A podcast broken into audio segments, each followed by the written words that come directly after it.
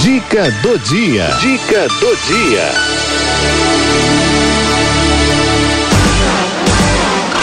Direito e Cidadania, com doutora Crislene Amage.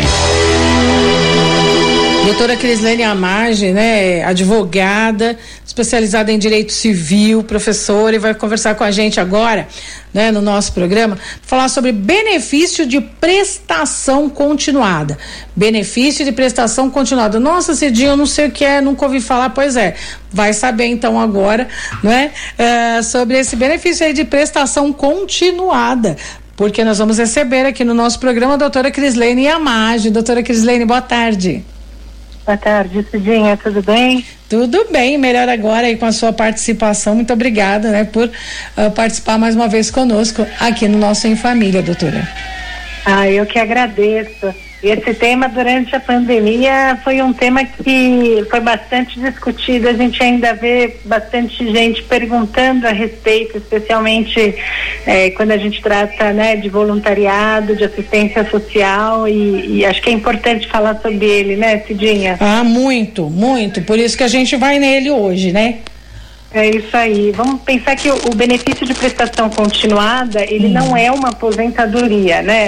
Essa é a primeira confusão que as pessoas uhum. fazem, ele não tem nada a ver com aposentadoria, mas ele é uma forma é, de assistência social. Então ele vem previsto na Lei Orgânica de Assistência Social para garantir especialmente a idosos com idade igual ou superior a 65 anos ou a pessoas com deficiência, um salário mínimo para para sobrevivência, para um mínimo de dignidade, né? É claro que aqui é, a, a, lei de, de, assistência social, né, o LOAS, como a gente chama, Lei Orgânica de Assistência Social, ela, ela prevê alguns requisitos, especialmente olhando o núcleo familiar. Então, quando o grupo familiar por pessoa, né, que eles falam per capita, tem um valor, né, igual ou menor a um quarto, esse valor até é, foi revisto recentemente, tem se considerado aí metade do, do, do, valor, né, metade do salário mínimo é, é, na renda per capita, é, você pode ir ao CRAS que é, o, é, um centro de referência da assistência social, e isso existe em vários bairros né, da cidade, uhum. para é, pedir esse benefício. Esse benefício é pedido por meio do INSS também, né? Um tema aí é, caro é, é, para assistência social, e ele auxilia para que a pessoa mantenha um mínimo de dignidade. A gente vem falando sempre isso, né? A Constituição brasileira ela traz meios, né, instrumentos para que as pessoas efetivamente sobrevivam e às vezes as pessoas não têm conhecimento desses meios. Então, outro dia eu estava conversando é, com uma idosa, né, numa igreja onde a gente faz é, trabalho social e, hum. e, e, ela não, não, sabia do benefício uh, de prestação continuada. A gente vê situações em que às vezes a idosa não recolheu né, as contribuições suficientes, por exemplo, para ter uma uma aposentadoria ou que a pessoa tem uma deficiência já é, em, ainda muito nova, né, muito jovem e não sabe que existe esse benefício quando ela, né, impossibilitada de, de trabalhar, de ter um sustento, te, atende os requisitos necessários porque sua família não pode mantê-la é, para buscar esses meios aí, fazendo os cadastros necessários para obter essa essa renda, que é essa garantia mínima do salário mínimo mensal para essas pessoas, né, Cidinho? Uhum, uhum. E então, e como que elas têm que agir, então, doutora?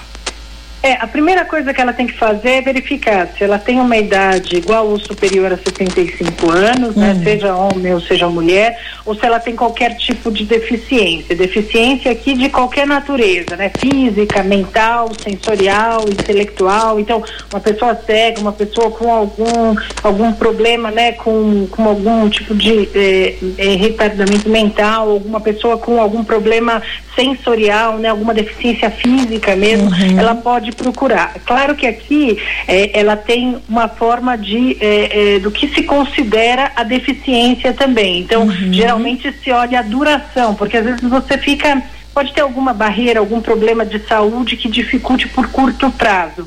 Tá. Então se diz, né, que pelo, essa deficiência precisa ser configurada em pelo menos dois anos se isso aconteceu e você tiver como comprovar, e aqui é sempre importante, né, procurar é, o, o, né, uma assistência médica, guardar esses comprovantes e tudo para obter isso. Uhum. Quando você faz isso, é, você tem que fazer o cálculo também. Vamos supor que você viva com um filho, né? Esse filho esteja desempregado. É, no fim, é, o filho tem um, né, uma, uma, uma esposa, um companheiro que também está numa situação ruim. Então, você vai contando o número de pessoas que tem e divide isso uh, pelo salário mínimo. Uhum. Se nessa conta, a primeira conta que se faz é, antes né, de, de 2021 era é, considerar um quarto do salário mínimo, essa era a base, então 275 reais por pessoa. Isso já levava a, o pedido do, do, do, benefício. Na crise, especialmente em 2021, teve uma revisão que ainda não foi regulamentada, é, que deveria valer a partir desse ano, que era considerar meio salário mínimo por pessoa. Então eu pego o valor total do salário mínimo, somo, né? É claro que eu posso aqui tirar despesas, eu posso é, não entram nessas remunerações, nessas remunerações, por exemplo, Bolsa Família. Então, é sempre importante procurar o CRAS para obter ajuda nesse cálculo.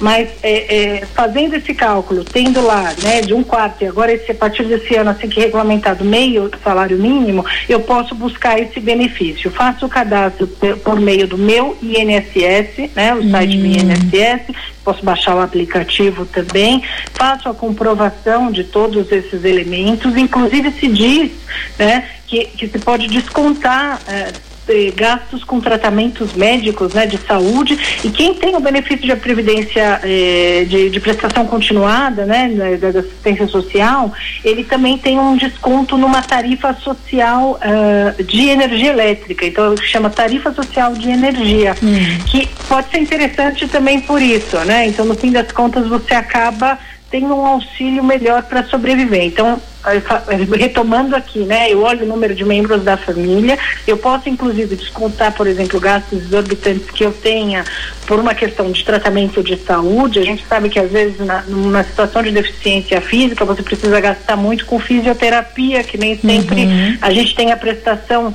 é, de serviço público adequado, ou tem que pagar particular, né, Cidinha? Ou às vezes a alimentação especial para alguns idosos que a gente sabe, ou fralda, ou alguma situação. Uhum. Então tudo, tudo isso pode ser descontado e aí eu faço a conta, cadastro no meu INSS, eu faço a comprovação de todos esses requisitos e obtenho o, benefício de prestação continuada. Aí tem gente que pergunta, poxa, eu moro fora do país por algum período de tempo, sei lá, vou para o Paraguai, posso obter? Não, aí você perde, tem que ser residente no Brasil. E tem que sempre contar com esse centro de referência da assistência social próxima da sua residência, né, que é o CRAS, que a gente chama popularmente, ou Secretaria de Assistência Social.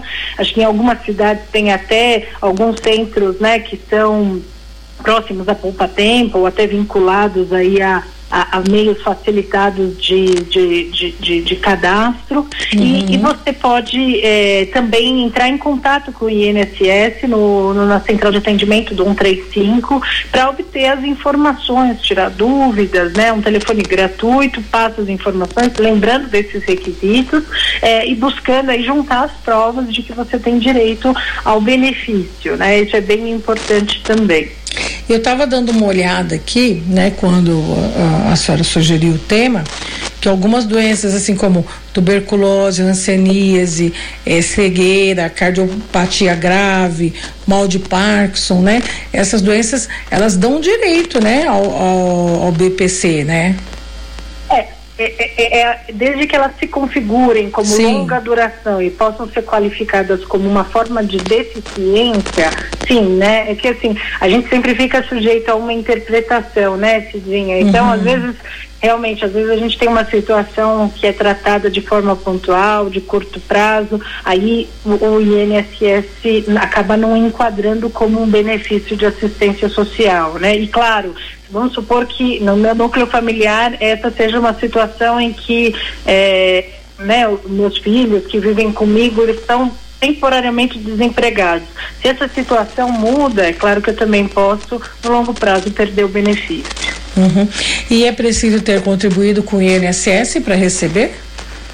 Não, não é preciso, Cidinha. Esse, uhum. esse caso não é um caso de, é, de né, parecido com a aposentadoria de previdência uhum. social, é um caso de assistência social. Uhum. Ah, tanto é que no, nas situações de deficiência, eu, eu posso pleitear o BPC, né, que é o benefício de prestação continuada, com qualquer idade. Uhum. Tá certo. E assim, é, e por exemplo, eu citei alguns, algumas doenças, né? É, e a senhora falou, não, daí tem que ver qual que é a avaliação que, que fazem, né? Também. E como é que é feita essa perícia para saber se a pessoa é, vai, vai entrar aqui nesse, nesse grupo, né? De, de, de, de repente até seleto para receber aí o BPC? É. Essa perícia é feita por uma avaliação do INSS, né, uhum, né, Cidinha? Uhum. No fim, a avaliação médica e social é, de confiança aqui para requerimento, concessão e manutenção do benefício é sempre feita pelo INSS, né? Uhum. Então, nesse caso específico, é, o INSS vai, é, vai obrigar a pessoa a passar por, esse, por essa avaliação técnica, né, do, de, um, de uma pessoa, né, indicada pelo INSS, no caso, né, um provavelmente um médico vinculado ao INSS para essa avaliação. Tá. E, e, digamos, a pessoa foi lá, fez o pedido e tal, não conseguiu. Ela pode tentar novamente ou não? Pode tentar. É assim, a, a, não, não, há nenhum impedimento no direito brasileiro para que ela se submeta à assistência social em, em, nenhum momento da sua vida. Né? Uhum. Claro que ela tem, ela tem que cumprir os requisitos. Então foi como a gente falou. Se por acaso ela não consegue comprovar que é brasileira, residente no Brasil, né, que minimamente ela é inscrita num cadastro único né, de cidadãos, uhum. não é que ela fez a contribuição. O CAD único, que chama cadastro único, ele não precisa ter contribuições, mas eu tenho que ter um cadastro para ser reconhecida né, no, no, no meu estado. É, se, eu, se eu tenho esses requisitos, mais os requisitos de idade ou de deficiência comprovada e atestada por avaliação do INSS, somado ao fato né, da renda per capita, é, uhum. que é calculado da forma como eu falei, inclusive podendo descontar eventualmente despesas bastante né, altas que a gente tem com tratamentos de saúde, aí uhum. sim eu tenho direito ao BPC. Tá. No caso, é, assim, a pessoa é, consegue fazer esse pedido sozinho ou é necessário também um advogado para auxiliar? Seria conveniente ou não, não precisa? Não precisa de advogado não, Cidinha. Pode, pode ser feito direto no meu INSS pela pessoa, né? Uhum. É, eu sempre recomendo que a pessoa procure o CRAS, que é esse centro de referência de assistência social, uhum. onde as assistências sociais, assistentes sociais lá presentes, elas são treinadas para ajudar a, a, a, separar bem os documentos, porque a gente sabe que assim, as avaliações do INSS elas são morosas. Se a gente entra com os documentos mal organizados, não comprova corretamente as coisas, a gente vai perder viagem, né? Uhum. Então é sempre importante ter uma organização dos documentos. Nesse caso, eu não preciso do advogado, mas eu preciso saber dessa organização. Então, nada melhor do que contar com o centro de referência, né, de assistência social, para que eles nos ajudem a, a, conferir os documentos, saber direitinho se a gente pode ou não. Porque ó, vamos lembrar também uma coisa que eu não falei, né? Uhum. Se eu, é, é, é, num momento, estou recebendo um seguro-desemprego, por exemplo, ou se eu hum. recebo uma aposentadoria, eu não tenho direito a um benefício de prestação continuada, né? Vamos pensar que o benefício é uma garantia de um salário mínimo para a pessoa. Se a pessoa já tem algo, né? Ela, ela, ela vai tendo situações é, é, é de exclusão do benefício. É, é, vamos dizer que essa situação extrema para ajudar a pessoa a manter um mínimo de dignidade e sobrevivência. Uhum. Então, é importante aqui a gente considerar né, que algumas situações também excluem o BPC, né? Uhum. Só mais uma pergunta, assim, esse, esse benefício, ele é vitalício ou ele é renovável? Não, ele é aferido de tempos em tempos, né? Porque a nossa situação muda, né, Cidinha? Como eu olho a manutenção do BPC ao longo do tempo, uhum. eu tenho que comprovar que ao longo do tempo eu mantive aquela situação. Fazendo um paralelo, é o mesmo que é, a aposentadoria. Eu tenho que comprovar que estou vivo, né? Uhum. Que eu uhum. tive, é, que eu tenho uma situação ali, claro que na aposentadoria basta a prova de que está vivo, né? Mas assim, no caso de outros benefícios de assistência social, é, eu só mantenho enquanto eu comprovo a situação de que eu preciso dele, né? Então, se eu já tenho uma situação, eu moro com os meus filhos, meus filhos perderam o emprego, o cálculo da renda por cabeça, per capita é aquele. Mas amanhã todos obtiveram emprego de novo, né? o núcleo familiar já está resguardado, efetivamente eu tenho que usar aqueles recursos que são escassos para ajudar uma outra pessoa, né? Então a uhum. assistência social ela tem muito essa lógica do auxílio para os mais necessitados, né? Uhum. Tem mais alguma consideração que a senhora gostaria de, de, de fazer com relação a esse assunto, doutora?